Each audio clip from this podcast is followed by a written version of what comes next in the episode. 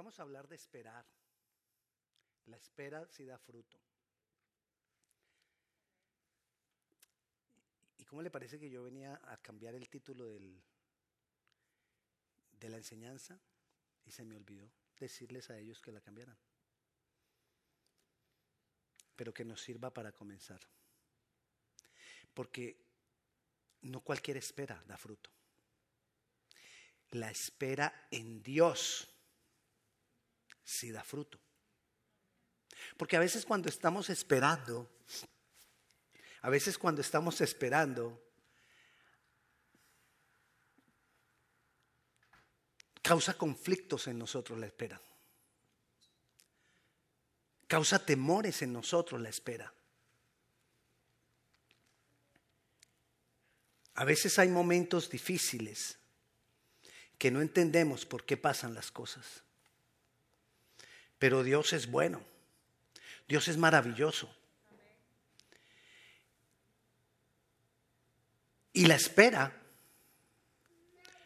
es parte de un proceso.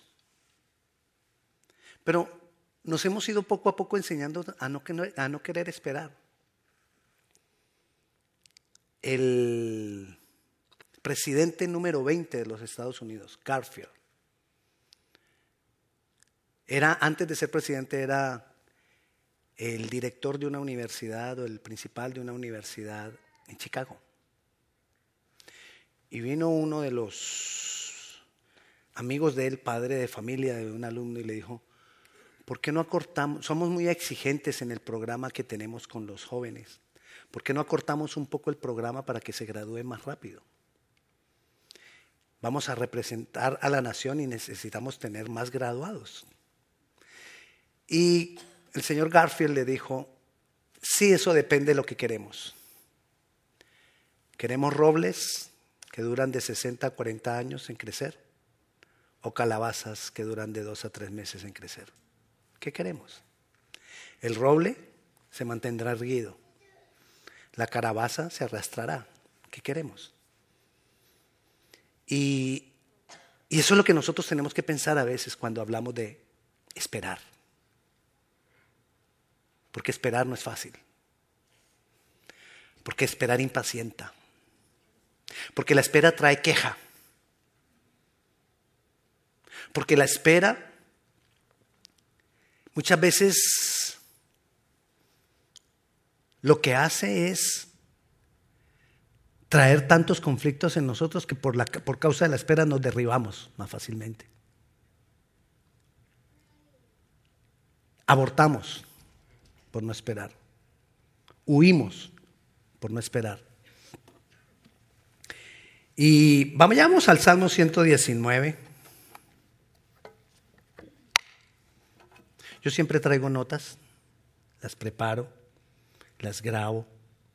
Les voy a confiar esto para que usted me entienda hoy. Y abrí las notas y no aparecieron. Vamos al Salmo 119, pero la enseñanza se la voy a dar tal cual como es. No se preocupe. No se asuste, el pastor va a inventar, va a improvisar. No, no se preocupe. Eh, le digo sí a los que están en la, en la pantalla que estén bien atentos para los pasajes que vamos a ir hablando. Salmo 119. Vayamos rapidito. Nos muestra la diferencia, nos empieza a mostrar la diferencia entre esperar y esperar en Dios. Porque te dije desde el principio, no es igual. Y miremos, dice el versículo 49, acuérdate de la palabra dada a tu siervo. El siervo le está hablando a Dios, acuérdate de la palabra dada a tu siervo en la cual me has hecho esperar. O sea, que le dio la palabra y se la había cumplido ya en, el, momento en que, en que escribe el salmo. No se la había cumplido, sino que le dio la palabra y lo puso a esperar. A veces como que, como que Dios es gracioso, no sé. Me da la promesa y yo me emociono y, es para esperar. Pero aquí, aquí aprendemos algo. ¿En qué estaba puesta la promesa? Perdón, la, la espera. En la palabra. En la palabra que Dios le dijo. Él podía esperar Porque Dios le había dado una palabra. ¿Por qué podemos esperar nosotros? Porque aquí hay palabra. Por esta palabra podemos nosotros esperar en Dios. Entonces aprendamos, esperar en Dios, diferente a la otra espera, está basada en la palabra. La, la espera normal está basada quizás en experiencias, quizás está basada, déjeme, déjeme el versículo en la pantalla, por favor, quizás está basada en temores, quizás está basada en ¿qué, más, qué más hago, qué más puedo hacer si me toca esperar. Entonces, lo primero, está basada en la palabra. Lo segundo, póngame el 49, por favor. Acuérdate de la palabra dada a tu siervo, en la cual me has hecho esperar. Entonces, uno, está basada en la palabra. Dos, la hablo. Hey Señor, acuérdate que tú me dijiste esto y esto y esto. Acuérdate que aquí está escrito, tú lo prometiste Señor. Yo lo hablo, yo decido esperar porque aquí está y dice así. No es sencillamente decir, ay sí, estoy basado en la palabra y ni siquiera sé en cuál palabra. Hablemos la palabra. Entonces, lo primero es, voy a basar la espera en la palabra. Lo segundo, voy a hablar esa palabra. Y el versículo 50, mira lo que nos dice. Y aquí ya comienza a dar fruto la espera en Dios. Ella es mi consuelo. Ahí ya le respondió, no. Pero hay consuelo. ¿Qué dijimos de la otra espera? La otra espera trae impaciencia, trae desilusión, enojo, queja. Construyamos juntos. Ayúdeme usted cuando, le ha, cuando, cuando ha esperado de esa manera que no esperamos en Dios. ¿Qué produce esa espera? Desespero. Ay, mire la palabra. Desespero. Es decir, ya no quiero esperar más. Eso trae la otra espera. Esta trae consuelo. Trae consuelo en medio del dolor, en medio de la aflicción, en medio de la necesidad. Trae consuelo. Bueno, dijimos desespero. ¿Qué más dijimos? Desconsuelo. Aflicción. Ansiedad, duda. Decepción. Frustración. Desahógese, hermano. Siga, siga, siga. Deje que salga todo eso. Se libre en el nombre de Jesús. Todo eso va pasando en nosotros. Cuando es esa espera, esa espera que no es en Dios. Pero la espera en Dios, uno, nos da consuelo. Y dos, porque tu dicho me ha vivificado. Cuando la espera es en la palabra de Dios, es en lo que Dios ha dicho, trae vida. ¿Y se solucionó el problema? No. Pero tengo consuelo y tengo vida. Mira lo que pasa. Aquí tengo a Dios. Y aquí tengo el problema. Cuando tú estás esperando de la otra manera, estás mirando si el problema cambia o no cambia. Y te impacientas porque no cambia. Y te enojas porque no cambia. Y te quejas porque no cambia. Y a veces algunas personas han dicho, ¿dónde está Dios? ¿Por qué Dios no hace nada? ¿Por qué esta injusticia? Más cuando vemos esa injusticia. He oído a muchas, muchas personas que dicen, mira, en esa situación tan horrible, ¿por qué Dios no hizo nada? Entonces estamos mirando la situación, estamos mirando lo horrible, lo feo, lo, dañino, lo, lo desesperante, lo doloroso.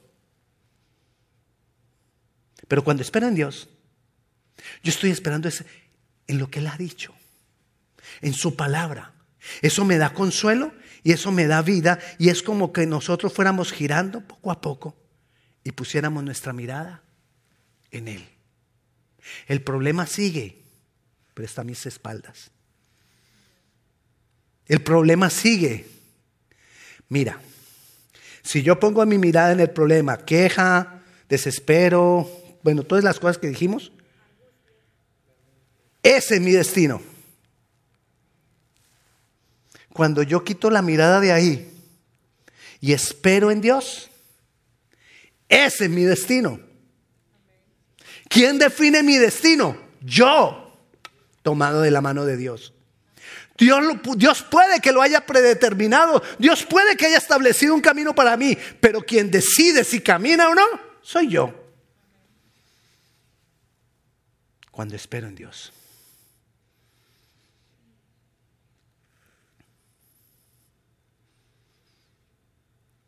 ¿Qué somos? ¿Robles o calabazas? No estoy demeritando el fruto de la calabaza, es delicioso, echarle a la sopita, queda bien, rico. Pero es solo para dar un ejemplo, para que entendamos. La torta de calabaza es rica, pero solo para que entendamos y para que pensemos en eso.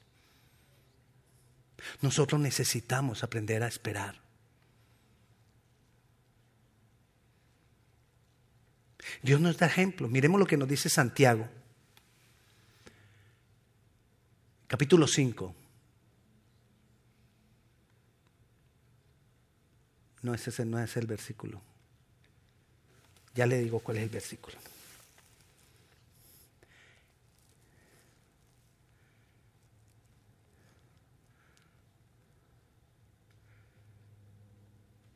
Santiago 5, 6. Ese fue el que mandé.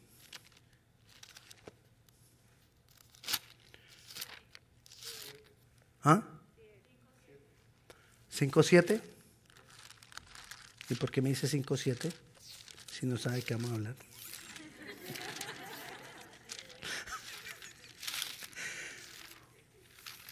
un segundito, un segundito.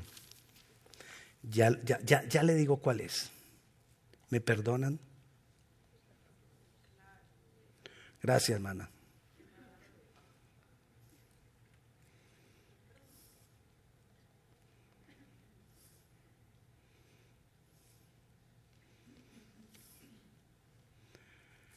¿Cómo dice Santiago?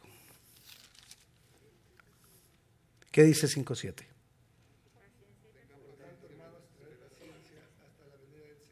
Sí, es ese, 5.7, entonces sí sabía. Santiago 5.7. Perdones que le mandé 5.6, es Santiago 5.7. Mira cómo comprar aquí la espera. Tened paciencia hasta la venida del Señor. Mirad, nos hace un, paralelo con los agricultores. Mirad cómo el labrador espera el precioso fruto de la tierra, aguardando con paciencia hasta que reciba la lluvia temprana y tardía. ¿Sabes que hay personas que tienen, y lo dice la Biblia, que algunos tienen por tardanza la venida del Señor, el cumplimiento de la promesa? Y nos dice que debemos esperar con paciencia. ¿Por qué podemos esperar con paciencia la venida del Señor? Porque Él lo dijo. ¿Por qué podemos esperar con paciencia la venida del Señor? Porque está en su palabra.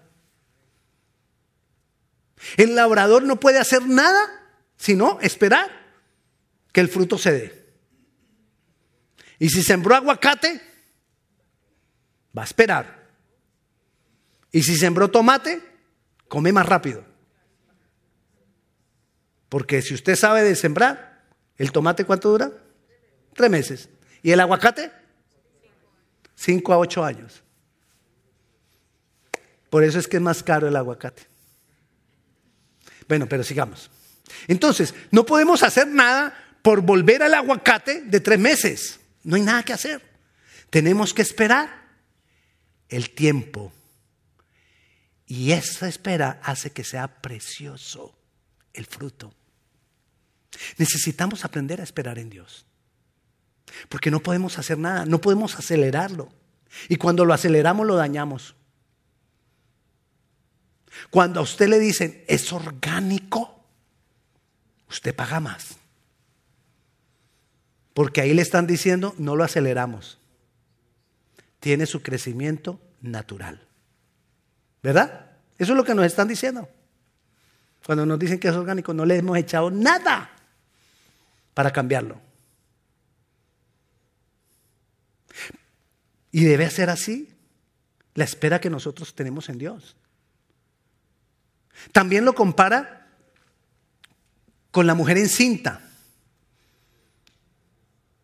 La palabra compara la espera con la mujer encinta. Eclesiastés capítulo 11, versículo 5. Dice, como tú no sabes cuál es el camino del viento o cómo crecen los huesos en el vientre de la mujer, tú no sabes cómo crecen los, huesos en el vientre de la mujer, así ignorás, así ignorás la obra de Dios, el cual hace todas las cosas. ¿Qué podemos hacer nosotros con el crecimiento del bebé para que nazca más rápido? Nada. Y si hacen algo, lo dañan. No hay nada que hacer. Pero así ignoramos nosotros la obra de Dios, porque para las obras de Dios ahí sí le decimos, Señor, ¿y por qué tarda tanto? ¿Y por qué esto no ha cambiado? ¿Dónde estás? ¿Por qué no te dejas ver? ¿Por qué no te manifiestas? Eso es ignorancia. Lo está diciendo ahí la palabra. Así ignoras la obra de Dios, el cual hace todas las cosas.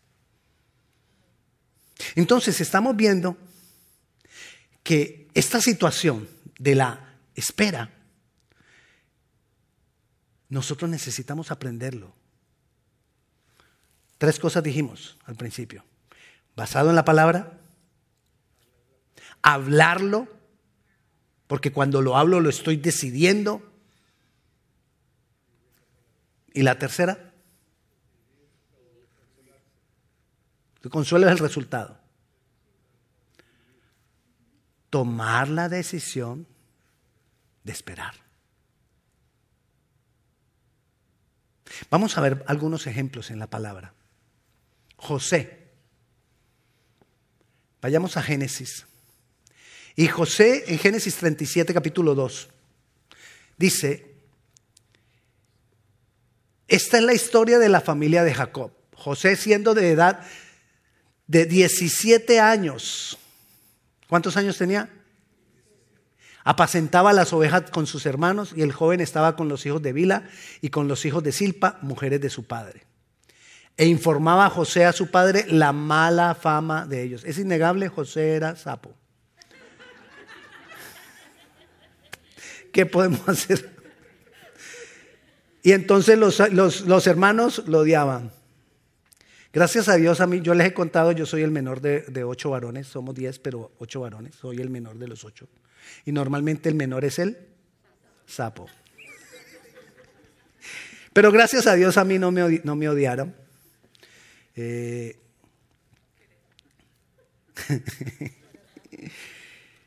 y, ah, bueno, entonces dice que llamaba a Israel a José más que a todos sus hijos. Bueno, eso también pasó con mi mamá porque lo había tenido en su, en su vejez y le hizo una túnica de diversos colores. Y viendo sus hermanos que su padre lo amaba más que a todos sus hermanos, le aborrecían y no podían hablarle pacíficamente. Después, si usted sigue leyendo ahí, bueno, y, y, soñó José un sueño y lo contó a sus hermanos y ellos llegaron a aborrecerle más. ¿Por qué? Porque el sueño decía, ¿cómo le parece que yo soñé con unas espigas y, yo estaba en el centro y todas las espigas eran ustedes, las espigas de ustedes, y todas se inclinaban ante mí.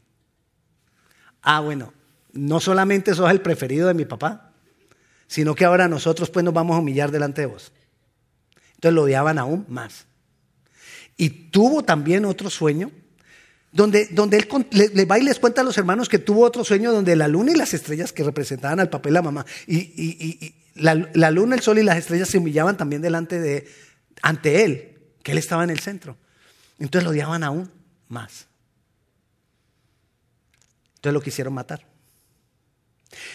Dice Génesis, eh, bueno, quiero, quiero, leer algo que, no, que, no, que no leímos ahí en Génesis capítulo 37. Mire algo que pasó con Jacob o Israel. El versículo 11, y sus hermanos le tenían envidia por lo de los sueños, mas su padre meditaba en ello. Dios dio unos sueños y el papá de José los, lo guardó en su corazón. ¿Qué será esto? Y lo dejó ahí guardado, no lo desechó. Le dijo José, ¿qué? Y entonces nosotros vamos a inclinarte. Pero él lo guardó, dijo, ¿qué irá a pasar con mi José? ¿Por qué dirá todo esto el Señor? Él empezó a pensar y a creer que algo iba a pasar con José. Pero los hermanos entonces venden a José y José y le dicen al papá que lo mató, que lo mató un animal. ¿Usted se imagina la desesperanza de José, de, de Israel, de Jacob? Donde él guardaba algo en el corazón y no se vio. Vayamos a Génesis capítulo 41, versículo 46. Era José de edad de 30 años. ¿Qué edad tenía antes? 17. 13 años después, cuando fue presentado delante de Faraón, rey de Egipto, y salió José delante de Faraón y recorrió toda la tierra de Faraón. Fue puesto como gobernador de Egipto Trece años después. No había otra persona por encima de José, solo Faraón en Egipto. Ni las mujeres de Faraón. Obviamente, en esa espera de él, hubo cárcel, persecución. Cárcel, cárcel, no, no carcelita. No, cárcel allá en el hoyo, sin qué comer, sin nada, pasando hambre, dos años. Y usted puede leer toda la historia de José y la hemos leído, la hemos visto en películas y todo esto, pero lo que quiero es que miremos que dio fruto la espera, porque él seguía confiando en Dios. ¿Por qué sabemos que seguía confiando en Dios, esperando en Dios? Porque él seguía fiel a Dios.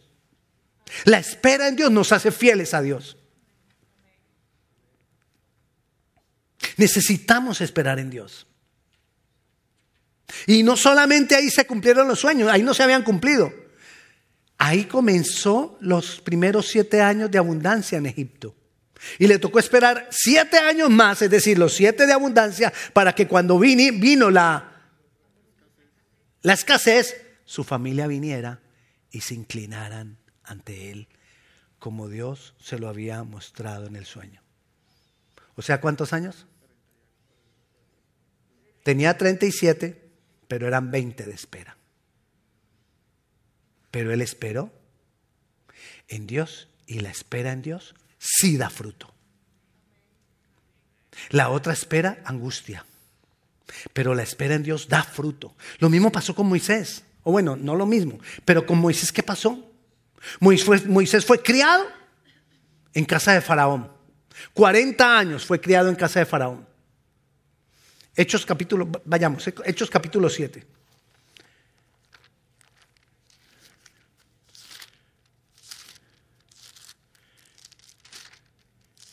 Del versículo 22 en adelante.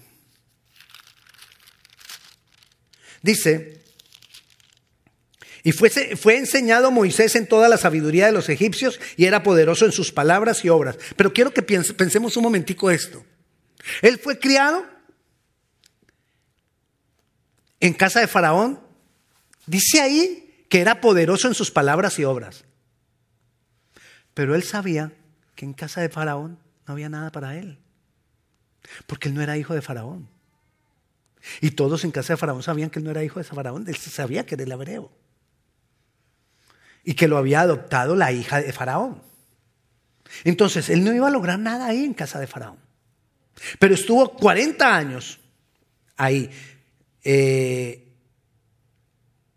cuando hubo cumplido la edad de 40 años, le vino al corazón el visitar a sus hermanos, los hijos de Israel. O sea que sabía, él era hebreo. Sabía quiénes eran sus hermanos. Y al ver a uno que era maltratado, lo defendió, hiriendo al egipcio, e hiriendo al egipcio, vengó al oprimido. Es decir, mató a, un egipcio.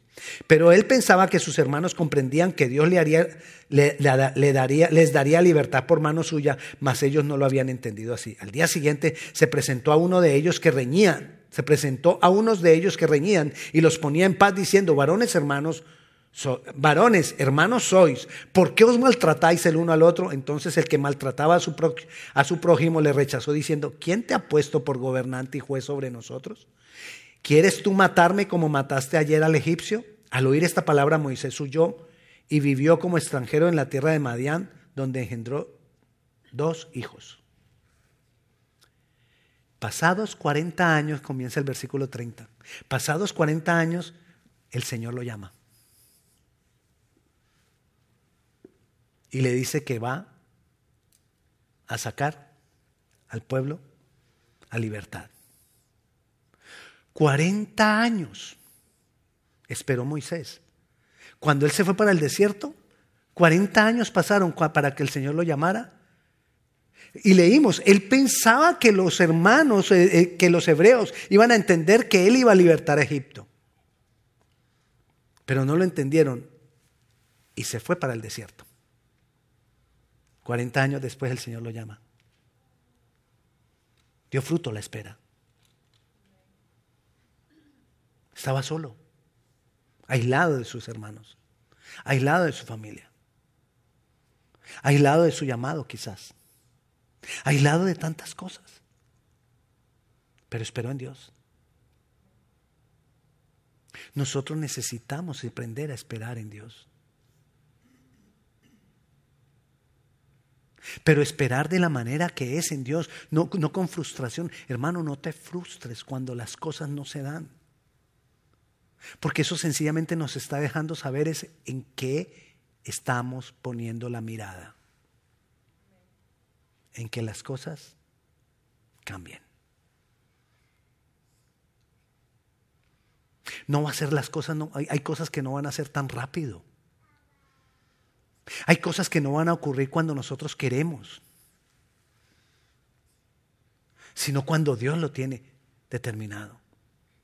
Algo que nos va a ayudar con la espera en Dios es en nuestra relación con Él ir aprendiendo a conocer que la espera es parte de un proceso. Y cuando entonces yo no quiero esperar, ¿qué daño? El proceso. Sea agricultor, sea el bebé en la barriga de la mamá, son ejemplos que nos dice, no dañes el proceso Aprende a esperar. Porque es que ahora casi todas las aplicaciones traen shortcuts. Caminos cortos. ¿No, sus aplicaciones no traen formas de hacer las cosas más rápido? Es más, su teléfono tiene cosas de hacer más cosas más rápido. Y lo hacemos todos los días. Todos los días lo hacemos.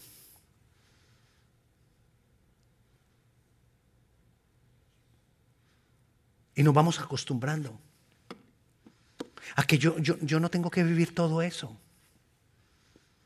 ¿Quién dice que no? Dios está esperando por nosotros para que nosotros podamos recibir lo que Él ha dispuesto para nosotros. Les decía ahora al principio, Él estableció un camino. Yo decido si yo vivo por ese camino, si yo ando por ese camino. Él lo tiene ahí establecido para mí, pero la decisión es mía y la manera de decidir es aprender a esperar en Dios. La manera de poner los ojos, dice, puesto los ojos en Jesús, dice Hebreos, autor y consumador de la fe.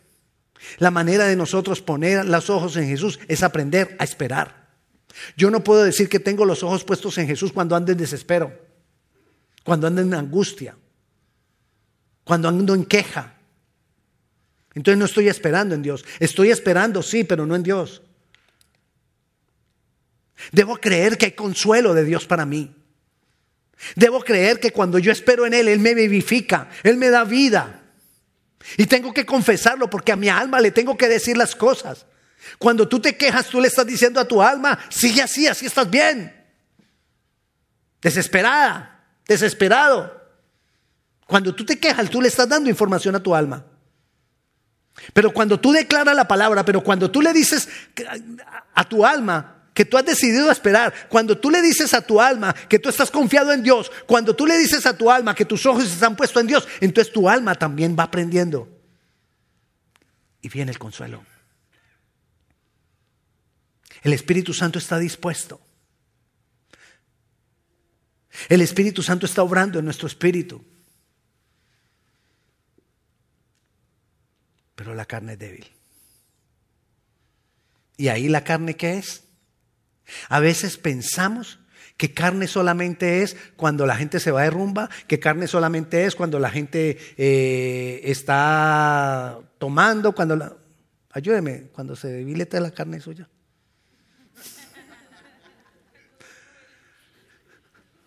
que ve novelas. No. Bueno, sigamos. Pero la carne también es cuando nosotros estamos desesperados, eso es carne. Cuando nosotros nos angustiamos, eso es carne. Cuando nosotros nos quejamos, eso es carne. Cuando tenemos temor, eso es carne. Y le abrimos la puerta al enemigo y el enemigo empieza a apoyar y apoyar y apoyar. Y va trayendo cosas peores. Pullar, ¿sí saben qué es pullar? ¿En su país también pullan? Ah, bueno. No, lo que pasa es que vi algunas caras que se quedaron como así. Yo dije, bueno, usted aprendamos lo siguiente, nosotros somos de diferentes culturas. Hablamos el mismo idioma, pero diferentes culturas. Así que si yo digo alguna cosa que para usted es fea, entienda que para mí no es fea. Yo no voy a decir aquí alguna palabra que, que para mí es fea, conscientemente, ¿me entiende?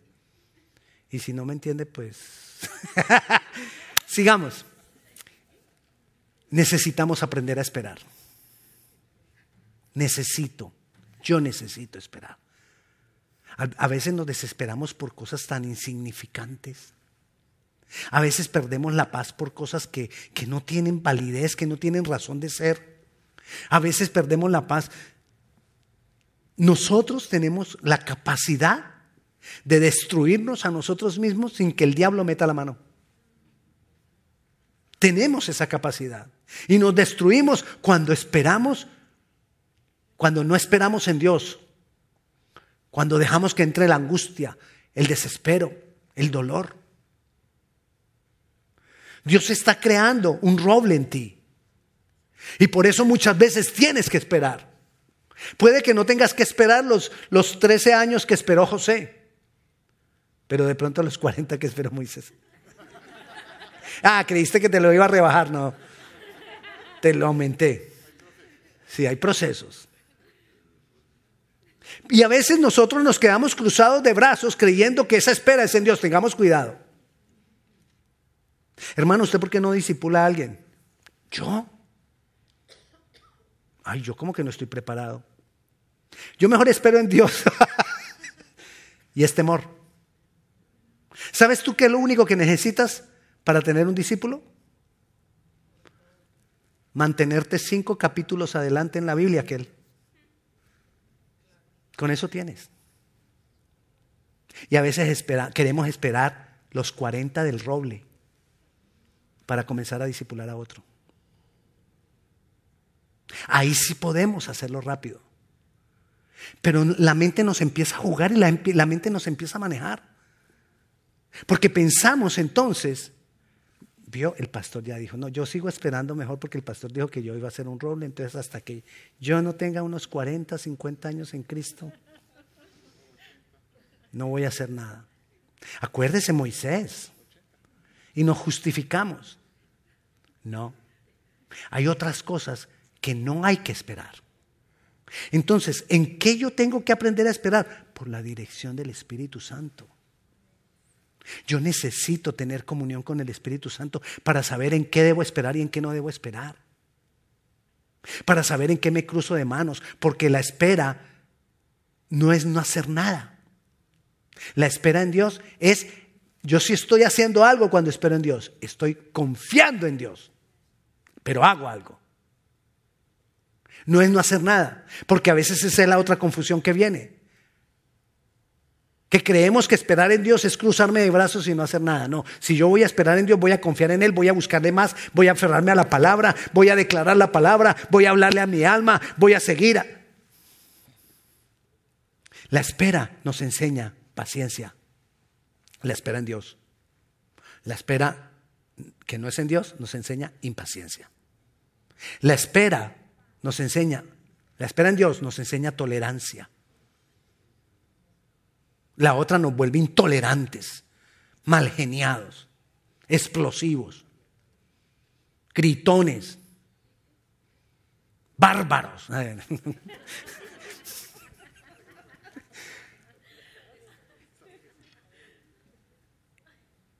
Y, la, y, nos enseña, la tercera que nos enseña la espera, a confiar en las promesas de Dios.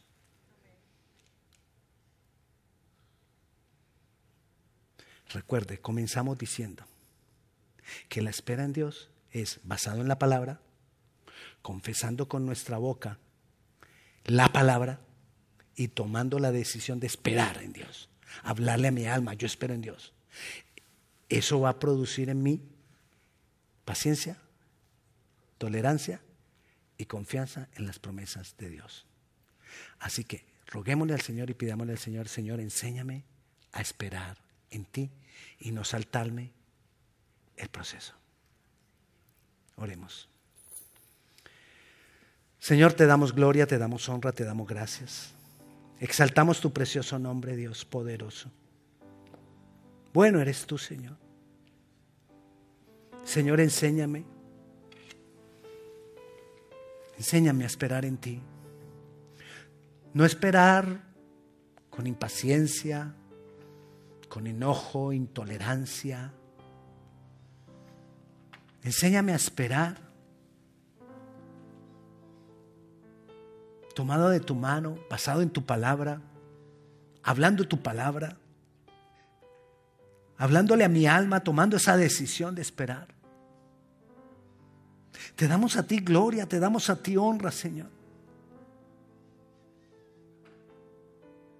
Padre Celestial, que, que se produzca el fruto, porque la espera en ti sí da fruto. Te damos a ti gloria y honra y te exaltamos, Dios poderoso, Dios bueno. Bueno eres tú, Señor. Grande y maravilloso eres tú. Señor, aquí estamos, decidimos poner los ojos en ti, Jesús. Esperar en ti. Ayúdanos a establecer un destino que sea en ti y no al contrario. A ti sea la gloria, a ti sea la honra. Te amamos, Jesús. Te necesitamos. Danos amor por tu palabra, Señor. Que podamos amar y amar más y tu palabra, más tu palabra. Te damos gracias, Señor, por tu bondad y por tu misericordia. En tu nombre, Jesús. Amén. Y la paz de Dios sea con cada uno de ustedes. Si alguno de ustedes necesita, tiene alguna petición de oración, aquí tenemos algunas personas al final, ahora al final, que usted pueda venir y, pedir petición de oración. Dios me le bendiga. Gracias.